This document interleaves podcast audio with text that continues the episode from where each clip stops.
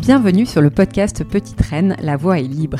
Et si on vous faisait découvrir un nouveau luxe, celui de se sentir libre comme l'air, celui de faire de la ville un terrain de jeu, celui des belles rencontres en circuit très court, bref, un nouveau luxe à portée de vélo. Je suis Marie-Caroline Guigné, fondatrice de Petite Reine, et j'ai le plaisir de collaborer avec Business France en direct du salon Eurobike Francfort 2023 pour aller à la rencontre des acteurs français de la mobilité active. Alors on vous a fait de la place sur notre porte-bagages, montez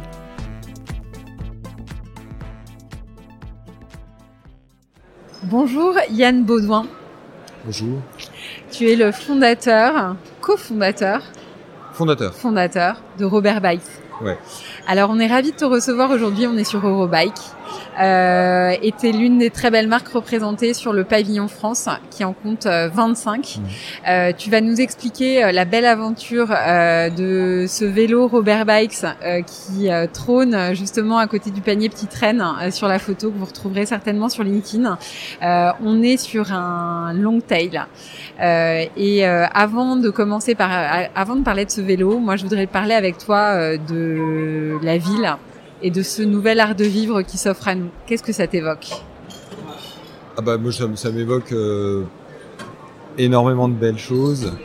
Euh, notamment, euh, alors art de vivre c'est sympa parce que j'aime j'aime bien le mot. C'est vrai que j'y avais jamais pensé de ce de cette manière. J'étais en style de vie, lifestyle, etc. C'est un peu le mot à la mode. Art de vivre, je trouve ça très très joli. Merci. Et, et donc je vais les réutiliser. Euh, mais non, le, le, ce nouvel art de vivre, je pense que ça, ça doit se, ça doit s'allier avec la temporalité. Euh, et je, je, vais aller jusqu'au mot contemplation parce que je pense qu'il est intéressant. Mm-hmm.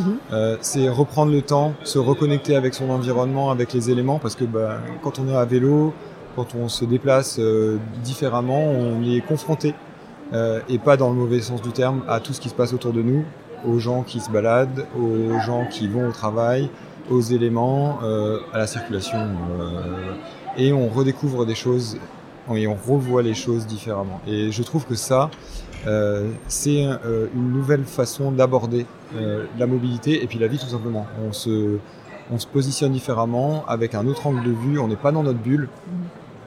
Moi, j'ai souvent la, le comment dire je, ce sentiment un petit peu de méditation euh, à vélo qui en fait on se, se reconnectant euh, à notre environnement on arrive un peu plus détaché ouais. euh, tout en étant on est obligé d'être conscient de ce qui se passe autour de nous naturellement. Mais je pense que c'est vraiment c'est vraiment un aspect très très très important et là et c'est ce que on ne peut pas retrouver en voiture. Ouais. et cette nouvelle façon et c'est une vieille façon de retour c'est un retour aux sources et ce retour aux sources au niveau de la mobilité nous permet vraiment d'aller chercher quelque chose de, de différent et de, au niveau de la sensation et de l'émotion euh, par rapport à cette connexion à notre environnement. T'habites à quel endroit toi? À Metz. D'accord. Et ton quotidien à vélo, qu'est-ce que c'est alors? Ah bah je fais à part aller à l'usine de production de mes cadres euh, qui se situe à Folchvillers, donc un petit peu plus loin quand même, à 45 km, je fais tout à vélo.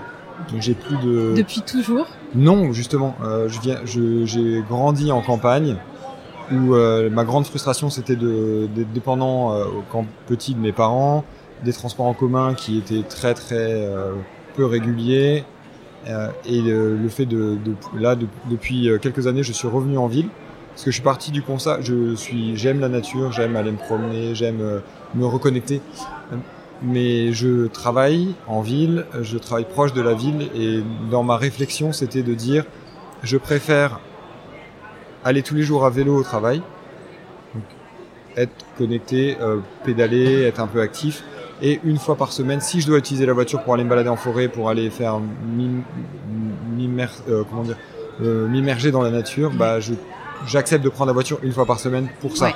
Et pas l'inverse, pas être à la campagne tous les jours, revenir du boulot, de, toute façon Mm. pas aller dans la campagne, Mm. euh, prendre la voiture tous les jours et le week-end aller faire un peu de vélo, c'était c'était pas mon art de vivre. D'accord. Et alors justement, euh, est-ce que c'est cet art de vivre qui a qui a constitué ton why, comme l'appelle comme l'appelle Simon Sinek? Tu Le sais, il y a why. le, le, le why, le how et le what. Donc le what c'est le rubber bikes et, euh, et et le why c'est euh, c'est quoi pour toi? Qu'est-ce qui t'anime? C'est clairement pas l'art de vie, mais pas, mais pas parce que euh, pas parce que je j'y crois pas, etc. Parce qu'en fait, je le vis maintenant, mais j'ai dû passer par d'autres étapes avant de vivre cette, cette, cette, cette façon-là d'aborder les choses. Euh, moi, ce qui m'a, j'ai eu pas mal d'éléments euh, déclencheurs. Alors, euh, je suis pas un déçu ou un, un éveil du l'épiphanie du Covid. Peut-être que le Covid a un petit peu aidé à prendre un peu de recul, mais j'étais ultra actif pendant le Covid parce que je réglais énormément de problèmes dans mon ancienne boîte. Mais j'ai aussi un petit garçon qui, qui est arrivé depuis 4 ans et demi maintenant, bien grand. Euh, et ça, ça a été un gros déclencheur parce que je m'intéresse à l'environnement depuis pas mal de temps. Je suis ingénieur de formation, donc j'ai été baigné dans la technique, euh, dans l'industrie. J'ai appris toutes les techniques de soudage, de tournage, d'usinage, de tout ce qu'on mhm. veut. Et pour me rendre compte qu'au fil des années, eh bien, tout est parti on ne fait plus rien en France. Désindustrialisation. bah exactement. Et la désindustrialisation, elle a un coût, euh, elle, nous, elle, nous, elle nous apporte, enfin, elle, nous, elle nous déshabille si on veut, et euh, on se retrouve à la fin à poil. Et aujourd'hui, on l'a vu pendant le Covid, pour le coup, ça, ça a été assez intéressant. On savait même plus faire des masques. Mhm. Et moi, ça, c'est un truc qui m'anime, c'est-à-dire euh, dire, on est capable, on a les, on a la matière grise, on a la, je pense qu'il y a une volonté qui vient du terrain il y a des envies, il y a des rêves euh, de, produire des choses, de sortir des choses de, chez nous et pas forcément avec des, euh, des, envies grandiloquentes de faire des super volumes, de, de créer plein de petits Elon Musk partout. C'est pas ça mm. l'objectif. L'objectif, c'est moi, c'est ça qui m'a animé. C'est j'ai un gamin, je veux transmettre quelque chose. J'ai pas envie qu'il soit forcément. Enfin, j'ai envie qu'il ait le choix. C'est-à-dire que le choix doit pas être est-ce que tu vas être Instagrammeur, TikToker ou développer des applications ou des sites web. Mm. J'ai rien contre ces métiers-là mais je veux pas que ce soit la seule chose qu'on va lui qu'il aura devant lui. Euh, voilà. Donc, qu'est-ce qu'on fait? Faut produire des trucs. Moi, j'ai choisi mon truc, c'est le vélo. Mm. Alors, euh, on en parlait euh, en off juste avant le démarrage du podcast et j'ai eu en face de moi euh, un Yann engagé, un, Yann convaincu. on parlait tous les deux des péripéties qu'on avait, auxquelles on est confronté, puisque Petite Reine a eu le même parcours d'industrialisation de ses paniers en France, où aujourd'hui on produit dans l'Ain et en Haute-Savoie. et ça a été un parcours du combattant réellement. Et ça m'a fait super plaisir d'échanger avec toi et de voir les convictions qui t'animent et je voudrais que tu les partages aujourd'hui euh, parce que c'est pas un chemin facile. Mais déjà, rappelle-nous pourquoi, pour toi. Euh, pourquoi c'est important en fait au-delà de cette question de euh, d'avoir un appareil de production en France pourquoi bah, pourquoi produire français ça veut dire quelque chose quoi c'est c'est énormément d'éléments mais il y a franchement il y a une fierté mm. déjà ça c'est c'est la c'est pas la base, mais je veux dire, c'est non négociable. Je, je, veux être fier de faire des, des vélos ici, déjà. C'est purement égocentré. Euh, et il y a aussi le, bah, comme je disais, ça rejoint l'idée de dire euh, le projet, ce projet-là n'a pas de, a une vocation à produire des choses sur le territoire. Et sans ça, ça c'est la base. Si euh, demain euh, je dis pour survivre, pour que Robert Bikes perdure, il va falloir produire en Asie il va falloir faire euh, ce que j'entends. Yann, il faut faire des compromis. Il faut faire... Eh ben ça, c'est un compromis que je ne ferai pas. Donc, soit je réussis à produire mes vélos en France, euh, en vendant des vélos, en, réussissant à convaincre les clients que c'est le chemin à prendre, du moins une partie des clients. Hein. Et eh ben soit ça marche, soit ça marche pas, et Robert Bax ne sera plus. En tout cas, plus avec moi ça marche. Alors euh, pour ça, il y a, y a, toute une filière qui est en train de se mettre en place. On est euh, au sein du pavillon Business France. Hier, j'ai interviewé euh, Florence Gall, qui est en charge de, du contrat de filière mm. autour du vélo. Toi, ton vécu en tant qu'entrepreneur, c'est justement, est-ce que tu, tu peux nous dire un petit peu comment est-ce que tu as la sensation que les choses s'organisent et comment est-ce que éventuellement tu peux aujourd'hui en bénéficier ou quelle est quelle est la direction dans laquelle tu aimerais que ça évolue hmm. pour rendre les choses plus faciles aussi pour pouvoir produire en France Alors, il y a une direction qui est prise, il se passe des choses, on est là. Donc euh, ça c'est déjà, je suis déjà très reconnaissant et je pense que les gens essayent de se bouger pour qu'il se passe, euh, pour que les choses évoluent, en tout cas dans la direction du, de la fabrication française. Euh, après, moi j'ai eu un parcours un peu particulier où euh, j'ai fait une course au, financement, à, convaincre les gens que produire un vélo sur le territoire, c'était complexe, qu'il fallait faire preuve non pas seulement de ténacité, de persévérance, mais il fallait être aussi innovant dans sa façon d'approcher euh, les problématiques. Et moi, on me rétorquait en permanence, mais Yann, t'as pas d'innovation de rupture. Euh, c'est quoi la rupture technologique Et je, suis désolé, mais je fabrique un vélo. Je n'invente pas la roue carrée qui tourne rond quand euh, on accélère selon une certaine avec une certaine fréquence de, de pédalage. Mm. Non. Mm. Euh, à un moment, il faut juste revenir un petit peu les pieds sur terre. Et quand je dis ou sur les pédales. Ou sur les pédales. Quand je dis il y a, il y a deux ans ou je sais plus combien, trois ans en arrière, on on savait même plus produire des masques en France.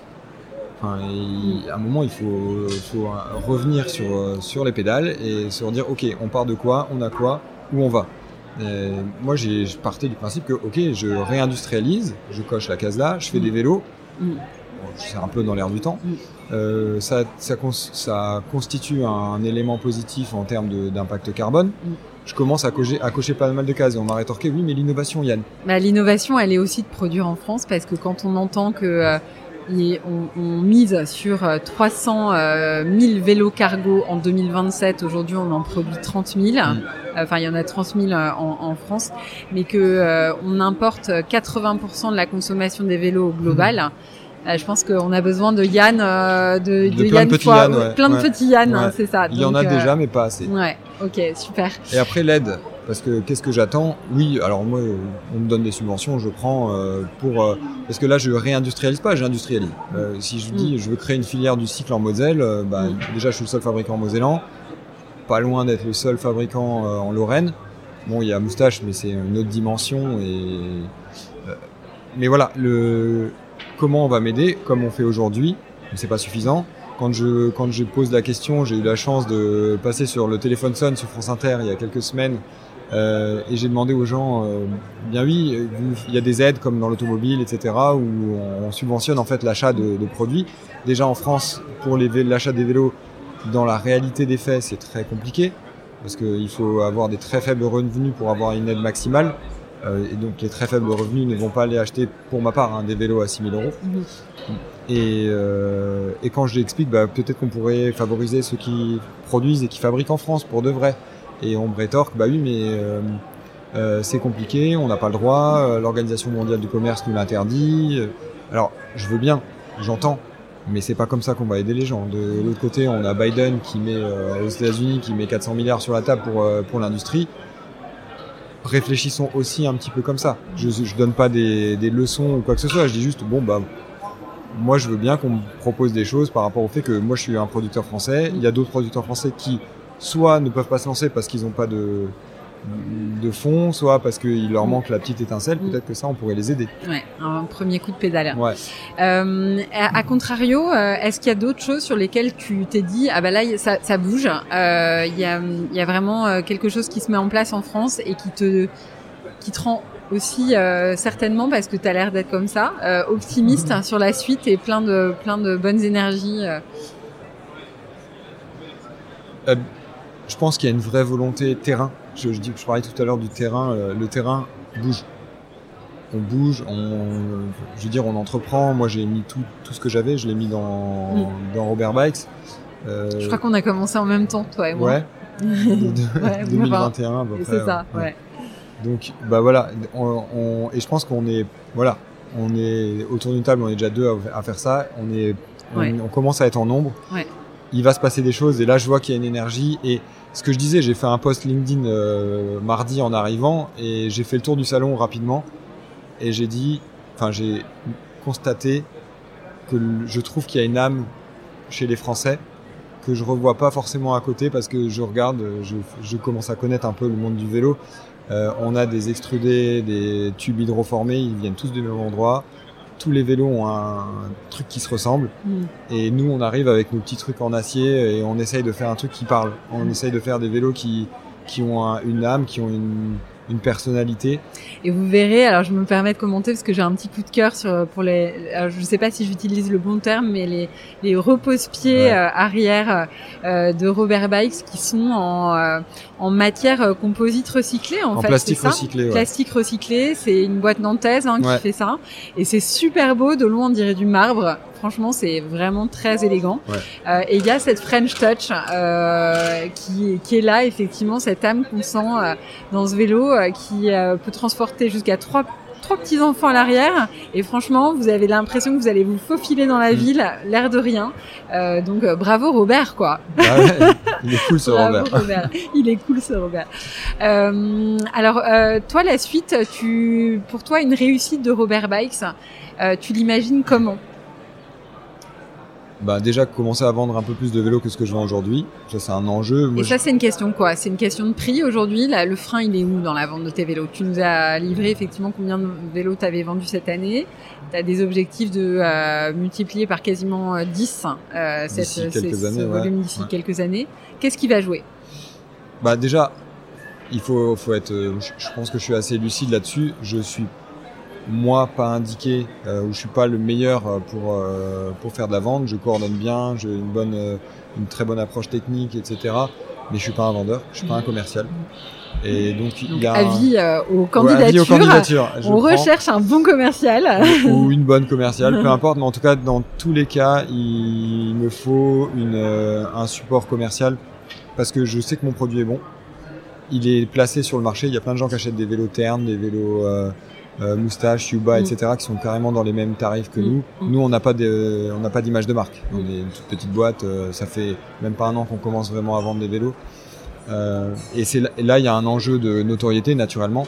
Il y a un enjeu de commercial. Et puis, bah, une fois que j'ai débloqué un peu la partie commerciale où je ne suis, qui n'est pas mon ma grande force, là, le deuxième enjeu, c'est une industrialisation sympa. Et ça, c'est ce que j'aime bien faire. Donc, euh, Ouais. on Et tu sais que la force d'un entrepreneur, c'est surtout de savoir bien s'entourer. Hein. Bah, on a- exactement. On n'a pas toutes les compétences, c'est bien normal. Et il faut, à un moment, il faut reconnaître qu'on n'a pas, qu'on a des, des limites. Je les connais très bien.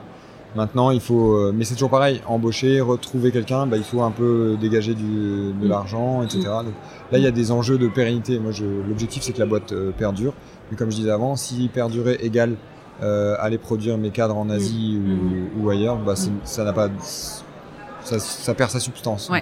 T'as levé des fonds pour euh, créer euh, l'entreprise? Oui, j'ai un peu de, j'ai du, j'ai du prêt bancaire, j'ai eu euh, du, du support réseau entreprendre, euh, j'ai eu des subventions. Euh, c'est, ça permet de voir venir pendant quelques quelques temps, mais il faudra aller plus loin. euh, Mm. Il faudra plus, aller plus loin dans les dans les années qui viennent. Ok. Et on a, on a en tout cas euh, franchement un, un très beau euh, vélo à côté de nous. Euh, pour euh, conclure cet entretien, euh, Yann, et j'invite vraiment à tout le monde, tout le monde à venir découvrir cette marque. On donnera euh, les liens en fin d'épisode. Mais je voudrais conclure sur une note de un petit peu plus personnelle. Ta dernière émotion ressentie à vélo, c'était quoi? Ta jolie émotion que tu voudrais partager avec nous? Je sais.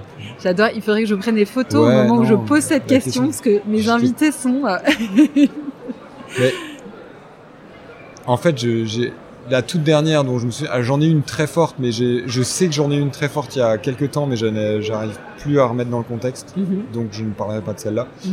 Mais c'était avant-hier, j'ai mon stagiaire qui est sur le stand, c'est un David, tu rigoleras, mais c'est un bon bébé de 95 kilos.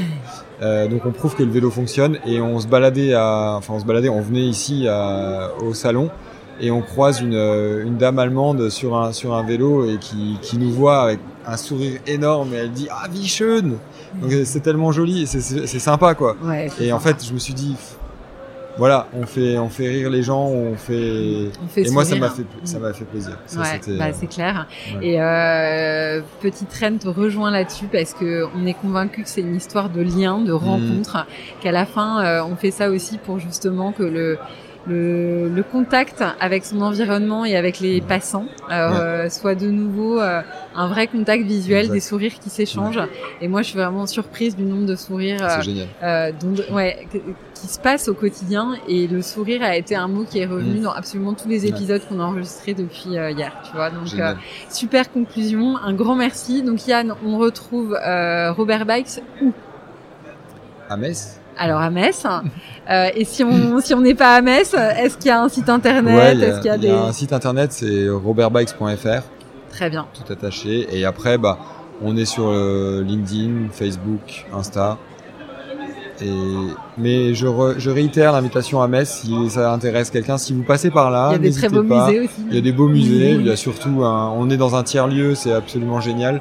Euh, où on, a des producteurs de des menuisiers, des céramistes. Euh, Génial. Un le tiers lieu s'appelle Blida. Ok, super. Bah, dis donc, euh, je vois que euh, alors Lyon a le Grand Plateau, ouais. Metz a Blida, mais euh, j'ai hâte de découvrir tous ces tiers lieux. C'est des, endroits avec une énergie de, de dingue, quoi. Génial. Écoute, il n'est pas improbable que Petite Reine vienne te rendre visite bah. pour découvrir un petit peu les coulisses de la fabrication et de ce tiers lieu. Je te remercie, je te souhaite un très très bon salon. on attaque euh, l'ouverture au grand public demain, euh, donc ça va être l'occasion de voir euh, Robert rouler. Et, je te dis à très bientôt. Salut Yann. Merci. Merci d'avoir écouté le podcast Petite Reine, la voix est libre, en partenariat avec Business France et en direct du salon Eurobike 2023. À très bientôt.